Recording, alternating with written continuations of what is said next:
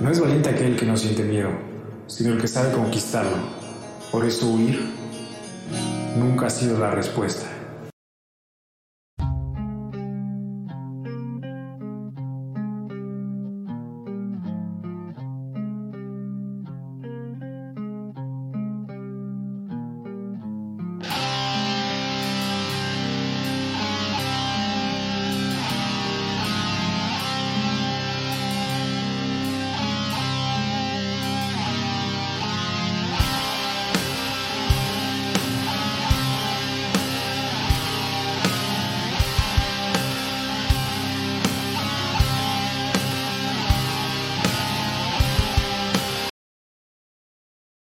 México, mágico. Alguien en algún momento dijo que era el país más surreal del mundo, y es porque suceden eventos inimaginables, pero ciertos. La magia siempre ha estado presente desde el principio de las culturas hasta nuestros tiempos, y aunque muchos dudan de su existencia, ha servido para explicar hechos extraordinarios que ni la ciencia ha podido aclarar. A cierta hora de la noche, en las rancherías lejanas, de cerro en cerro se vislumbran estas luces. Iban saltando monte por monte. Cada que se presentaban, la gente solía observarlas a lo lejos con gran asombro, ya que su origen era un misterio. Las abuelas comentan que se trataba de brujas, que salían a rondar por el bosque a robarse la energía vital, sobre todo de los más jóvenes. Según se decía que cuando se quedaban quitas en un punto fijo, era porque ya habían encontrado a su presa. Para nuestra fortuna, por alguna razón, nunca se habían atrevido a bajar hasta mi giro. Ya nos habíamos acostumbrado a su presencia, pero como solo las conocíamos de vista, no nos preocupábamos de que nos fueran a atacar como lo contaban que sí sucedía en los ranchos aledaños. Pero una mañana todo esto cambió. Muchos animales amanecieron sin vida. Era algo extraño, como si les hubieran succionado su interior, porque lo único que encontraban mis vecinos era la piel de su ganado. Era una escena triste de ver, pero aún más triste era pensar que cuando terminaran con todos los animales, nosotros seríamos los siguientes en su menú. Yo no iba a quedar con los brazos cruzados, yo no iba a permitir que mis animales, que había logrado comprar y mantener con tanto esfuerzo, se me fueran arrebatados por entes de tinieblas, y mucho menos iba a permitir llegar hasta el punto que se atrevieran a atentar contra la gente del pueblo. Por mí no me preocupaba, ya que yo desde niño había recibido un obsequio bastante especial, que me cuidaba en todo momento. Este regalo se trataba de un dije forjado en plata con forma de corazón, que en su contorno tenía grabado una oración muy poderosa, conocida como la Magnífica. Dicha oración era capaz de ahuyentar todo espíritu negativo existente. Fue una herencia de mi abuelita, quien antes de partir me sugirió portarlo en todo momento si quería estar a salvo y llegar a vivir tantos años como ella. Así que teniendo esta ventaja de mi lado, una noche decidí adentrarme en los bosques del monte. Acamparía el tiempo necesario para observar los movimientos de la bruja. Cuando menos se lo esperara, la detendría de una vez por todas y acabaría con las angustias de mi pueblo.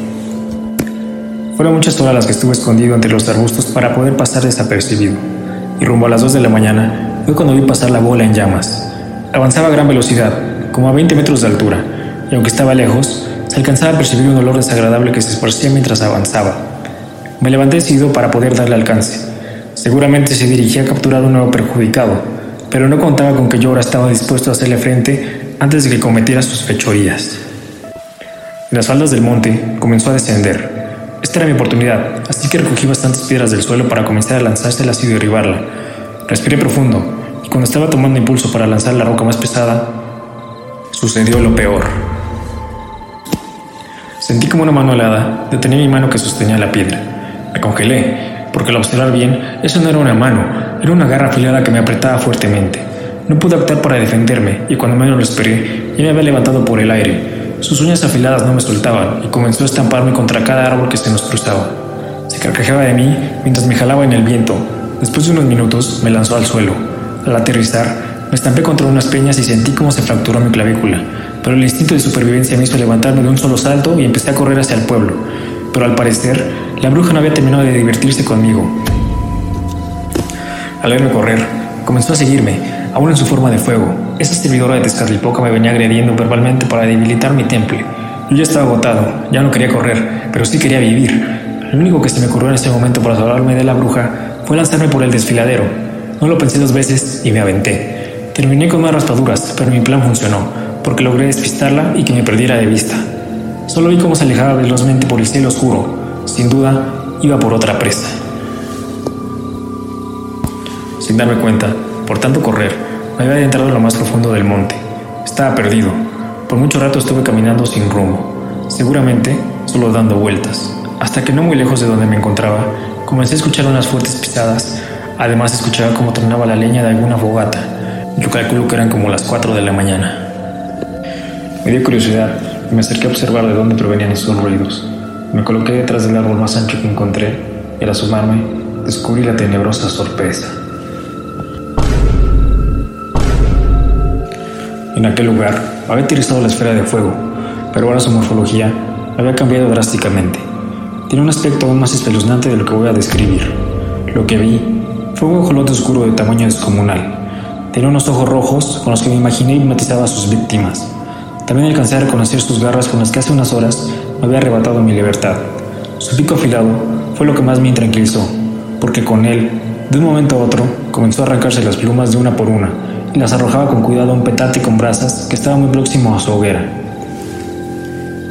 Cuando terminó de desplumarse, aquel guajolote empezó a caminar rumbo a una cueva que yo no había puesto cuidado, pero se encontraba entre la unión de unos peñascos.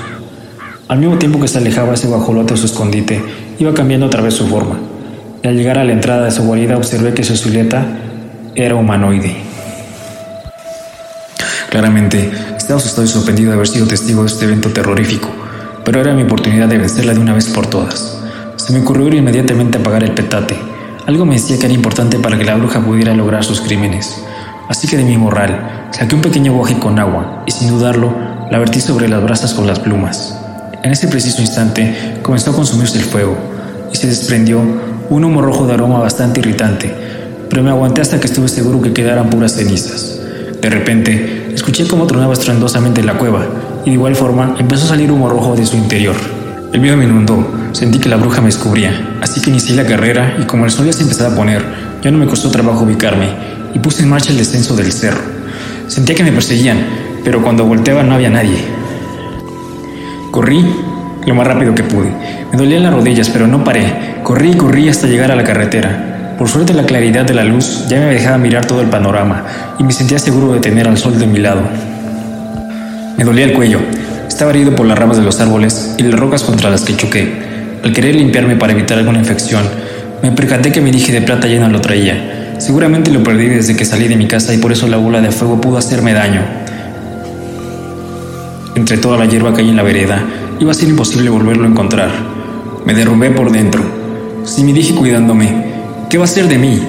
¿Qué va a pasar cuando sepa que fui yo quien apagó la hoguera? No, no, no, no. ¿Quién me va a amparar? Y con más impulso que antes, corrí a esconderme. Ahí empezó el verdadero suplicio. Día tras día, mi salud empeoraba. Tenía fiebre y escalofríos. Sudaba frío. En las noches no dormía y cuando lograba conciliar el sueño, las pesadillas se hacían presentes. Sentí que algo pesado me oprimía el pecho y cuando abría los ojos veía un guajolote sobre mí, pero solamente era un sueño. Lástima que siempre era el mismo. Escuchaba ruidos y risas. Sentía que alguien me observaba. Me seguían los pasos a donde iba, o al menos así sentía. No tenía hambre, no tenía fuerzas, no tenía ganas. En cualquier momento sentía que aparecía este ser pavoroso, y como en esa macabra noche, me levantaría con sus garras y me raptaría volando hasta su escondite. Yo ya no era el mismo. Estaba en los huesos, mi vida se esfumaba y no veía la salida. El terror me comía vivo. Pero ¿cuándo se iba a presentar mi fin? La venganza ya se había extendido demasiado y lo peor es que solo era el inicio. Por mi estado tan deteriorado, perdí el conocimiento casi por tres días. Fue ahí cuando me preocupé más y en mi poca lucidez recordé que en la región vivía un curandero y lo mandé traer.